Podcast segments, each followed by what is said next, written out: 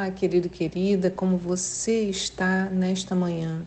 Hoje é dia 7 de dezembro de 2022, é uma quarta-feira, eu sou a pastora Nice e para hoje nós temos os textos de Gênesis 34, Salmos 129 e Mateus 23, do 1 ao 12.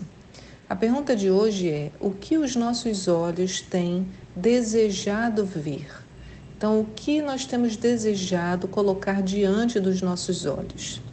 Jesus, no texto de Mateus 23 de hoje, nos adverte sobre a questão de ter um comportamento apenas de aparência.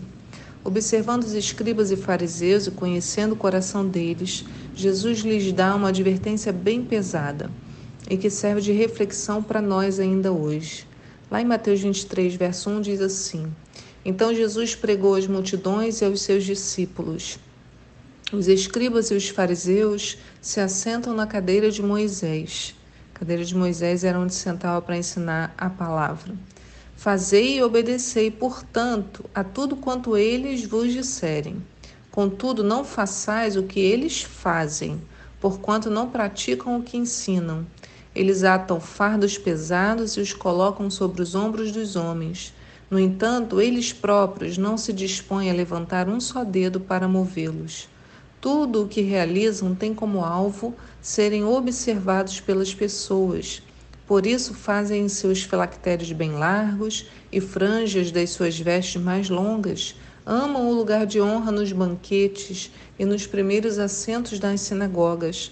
Gostam de ser cumprimentados nas praças e de serem pelas pessoas chamados Rabi, Rabi.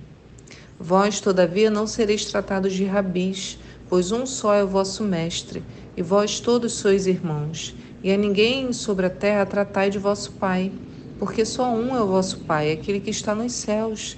Também não sereis chamados de líderes, pois um só é o líder, Cristo.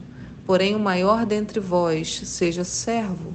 Portanto, aquele que a si mesmo se exaltar será humilhado, e todo aquele que a si mesmo se humilhar será exaltado.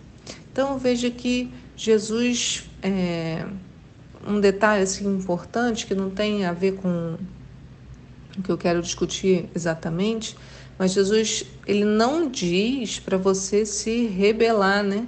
O líder ali falava, mas não fazia, e Jesus fala, ó, faz e obedece o que eles vos disserem, quer dizer, porque no discurso estava certo, a prática deles era errada, mas cada um vai dar conta da sua própria prática. Né? Então eu devo é fazer e obedecer porque o que eles estão ensinando é correto e se eles não fazem aí é uma coisa que eles vão ter que ver com Deus. Jesus os chama a uma consideração sobre o seu interior, as suas escolhas. Né? De nada adianta exigir do outro um determinado comportamento quando a nossa fala não condiz com as nossas ações. Aparência de santidade não é santidade. Precisamos aprender a separar as coisas. E por isso eu vou utilizar o outro texto de hoje, em Gênesis 34, que nos conta uma história terrível. Diná, a única filha mulher de Jacó, é estuprada por Siquém, filho de Amor o Eteu. Diz lá em Gênesis 34, 1. E aqui eu faço já um outro parênteses, né? A Bíblia não esconde coisa alguma, nem um episódio terrível como um estupro está na Bíblia, né? Às vezes a gente acha que na, quem não conhece, né? Ah, a Bíblia então é um livro que só tem histórias perfeitas. Muito longe disso. Né? A Bíblia expõe a humanidade, né? Diz o texto de Gênesis 34, no verso 1 assim: Certa vez Diná, a filha que Lia havia dado a Jacó, foi fazer uma visita a algumas jovens daquela região. Siquém, filho de Amor o Eveu, governador, da, governador daquelas terras, viu-a, agarrou-a e a violentou. Contudo, ele de fato se apaixonou por Diná, filha de Jacó, e procurou fazer de tudo para que ela correspondesse ao seu amor, falando-lhe com ternura. Por esse motivo, foi pedir ao seu pai Amor: consegue-me esta jovem por esposa. E Jacó soube que ele tinha desonrado sua filha Diná, mas como seus filhos estavam nos campos com seus rebanhos, decidiu aguardar em silêncio até que voltasse. Então Amor, pai de Siquém, foi conversar com Jacó. E quando os filhos de Jacó regressaram dos campos e ouvindo tudo o que acontecera, indignaram-se e muitos se iraram, porquanto Siquém havia praticado um ato de extrema vergonha contra Israel, desonrando a filha de Jacó, atitude absolutamente ultrajante. Queridos, essa história terá uma série de tristes desdobramentos e muitos que certamente os atores né, aqui envolvidos não poderiam ao menos prever. Né? Os irmãos de Diná irão atrás de vingança, matarão muitos homens e suas vidas serão afetadas até o fim por causa do ódio. Né? Aliás, o ódio é assim, né? como um bolo, vai crescendo, vai crescendo. É um fermento muito danoso. E com os filhos de Jacó não será diferente. Esse é um episódio de muita dor e sofrimento.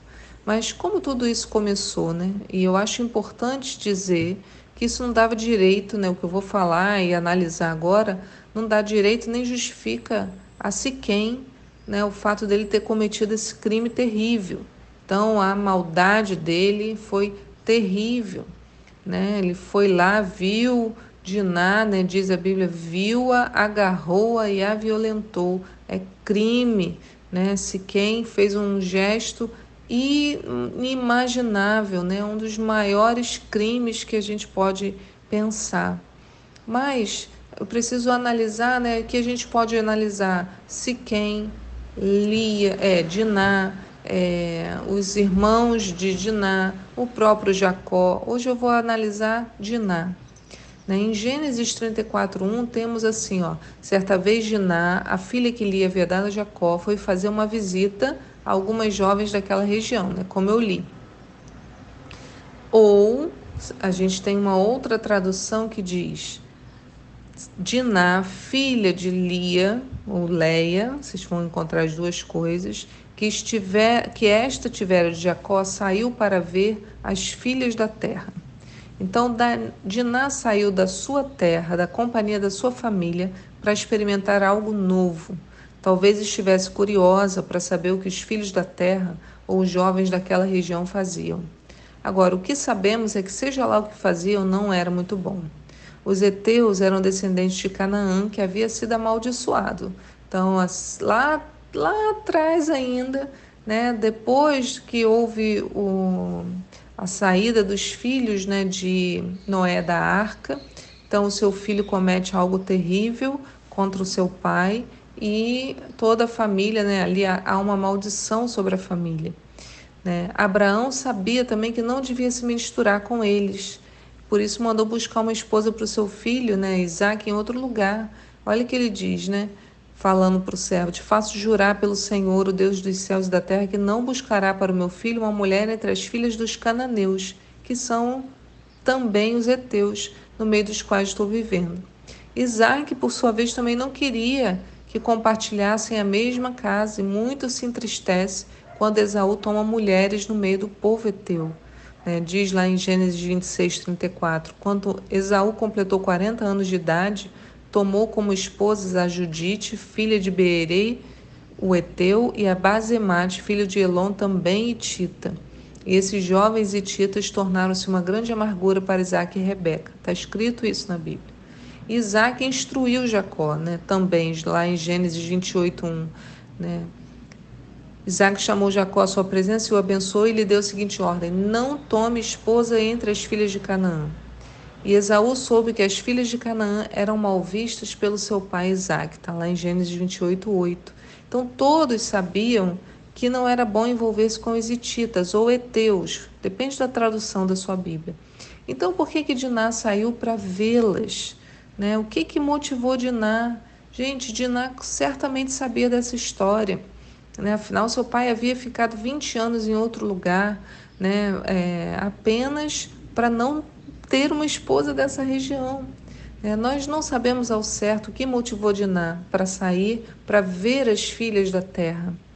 Né? Mas podemos inferir que, ao desejar envolver-se com as filhas da terra, Diná atraiu para si algo terrível porque ela estava desprotegida fora da autoridade dos seus pais. Lembrando daquele parênteses, né? Isso não dá, é, não justifica nada que esse quem tenha feito. É só uma análise de Diná. E nós, por onde temos andado, o que os nossos olhos têm desejado ver, Temos buscado ser como as pessoas dessa terra que desconhecem a Deus? O que tem atraído a nossa atenção, queridos? O que atrai a nossa curiosidade? Para onde o nosso olhar tem ido? Precisamos a todo tempo de santificação, e santificação significa separar. Então, ser santo é ser e estar separado. Não é algo de aparência, como nós começamos o devocional de hoje falando de Jesus, né, explicando. Não é nada de aparência, de exterior, nem de discurso, mas é buscar a separação interna, no envolvimento das emoções e do espírito. Separar-se significa que não vou sair debaixo do que Deus tem para mim, para envolver-me com o que há no mundo. Então eu posso estar no mundo sem dele ser. Isso é santificar. Reconhecer que somos peregrinos e que devo cuidar com do que os meus olhos, corpo, emoções, sentimentos desejam, porque eu posso ser enganado. Em Hebreus 12, 14 diz: Esforçai-vos para viver em paz com todas as pessoas e em santificação, sem a qual ninguém verá o Senhor. Então, sem separação, das coisas, né? essa santificação, não posso ver o Senhor. E podemos terminar com o que Pedro fala na sua primeira carta, no capítulo 2, no verso 10. Vós sim, que antes não erais povo, mas agora sois o povo de Deus. Não tinhais recebido a misericórdia, contudo, agora a recebeste. Amados, exorto-vos como a peregrinos e estrangeiros, a vos absterdes das paixões da carne que batalham contra a alma.